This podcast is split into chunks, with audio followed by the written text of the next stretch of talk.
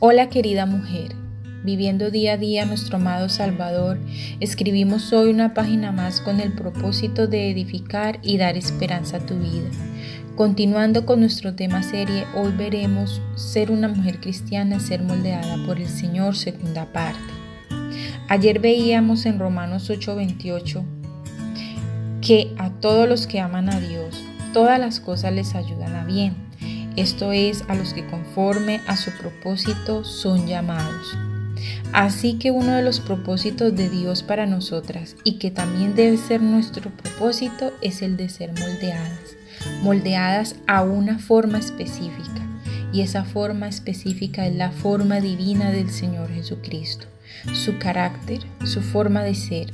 Es muy importante que tengamos en cuenta este propósito porque somos luz y sal en este mundo y somos representantes del Señor Jesucristo en la tierra. Necesitamos mostrar el amor de Dios, su amabilidad, su caridad, su gracia, su misericordia. En fin, son muchas características que debemos tomar. Entonces, por lo tanto, valga la redundancia, la mujer o nosotras, la mujer cristiana debe tener en cuenta qué aspectos priman en el momento de ser moldeada.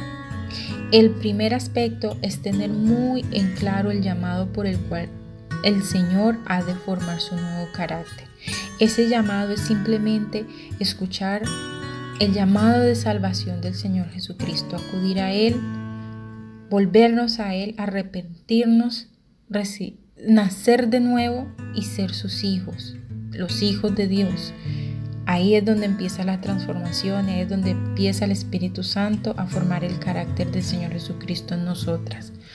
Para esto, también debemos nosotras poner el granito de arena, es de conocerle y cómo mediante la oración y la lectura de la santa palabra del Señor.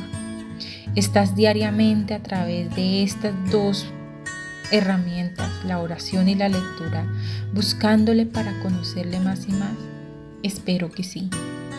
El segundo aspecto es reconocer que todo lo que hace el Señor en, su, en tu vida o en mi vida es para bien. No podemos renegar. Tercero, aceptar los problemas y dificultades, y dificultades tales como llegan. Con no con resignación, no quiero decir esa palabra porque suena como obligación, sino aceptarlos con humildad. Esa es la palabra, con humildad, sin renegar y sabiendo que Dios tiene el control y que todo lo que Él hace en mi vida es para bien y perfecto. El cuarto es permitir al Señor actuar a través de todas las circunstancias que nos rodean. El Señor tiene el derecho de hacer lo que Él quiera con nosotras, queridas mujeres. Nosotros le pertenecemos a Dios. Nuestra vida no nos pertenece, ni nuestra familia, ni nuestros hijos, ni esposos, ni esposas. Es Dios quien tiene el derecho total de nuestras vidas. El quinto es vaciar progresivamente nuestro carácter, o sea, despojarnos de ese antiguo carácter que que con el cual prácticamente nacemos en parte y se va construyendo a lo largo de nuestros años según el sistema en el que hemos vivido, porque este sistema nos muestra otro tipo de ser humano, pero el Señor nos muestra el que es correcto, el verdadero y el perfecto. El Señor debe moldearnos a su nuevo carácter, porque esa es su voluntad.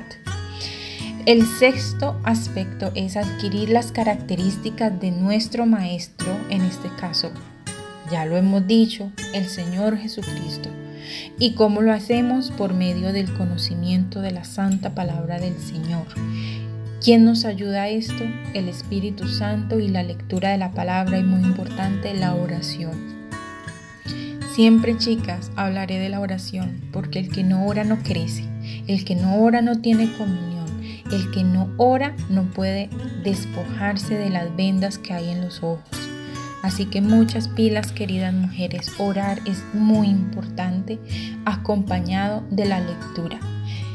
Debemos irnos a la palabra con oración El que lee la palabra sin oración es como si leyéramos un libro sin entenderlo.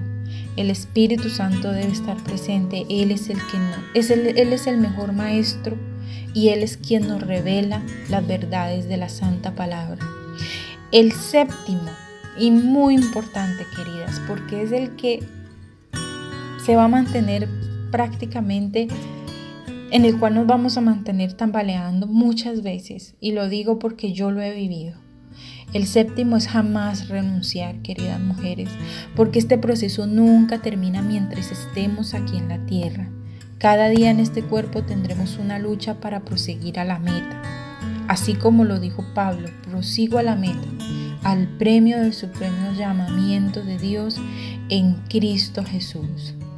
Amada amiga, una mujer cristiana no solo debe ser transformada, no solo debe ser ayuda idónea o ser fiel al Señor, sino también debe ser moldeada. Hemos nacido con la forma de Adán y Eva como herencia, recuerdan allá en Génesis, y hemos de tomar la nueva del nuevo nacimiento que se adquiere a través del Señor Jesucristo y con el sello del Espíritu Santo. Es por lo que para el Señor somos tan preciadas y estimadas aún más que el oro, porque somos obra de sus manos, ya que Él es el gran alfarero. Lamentaciones 4.2. Con amor, Tania M. Olson. Nos veremos en una próxima oportunidad con una reflexión más aquí en Diario de una Mujer Cristiana. Bendiciones mil.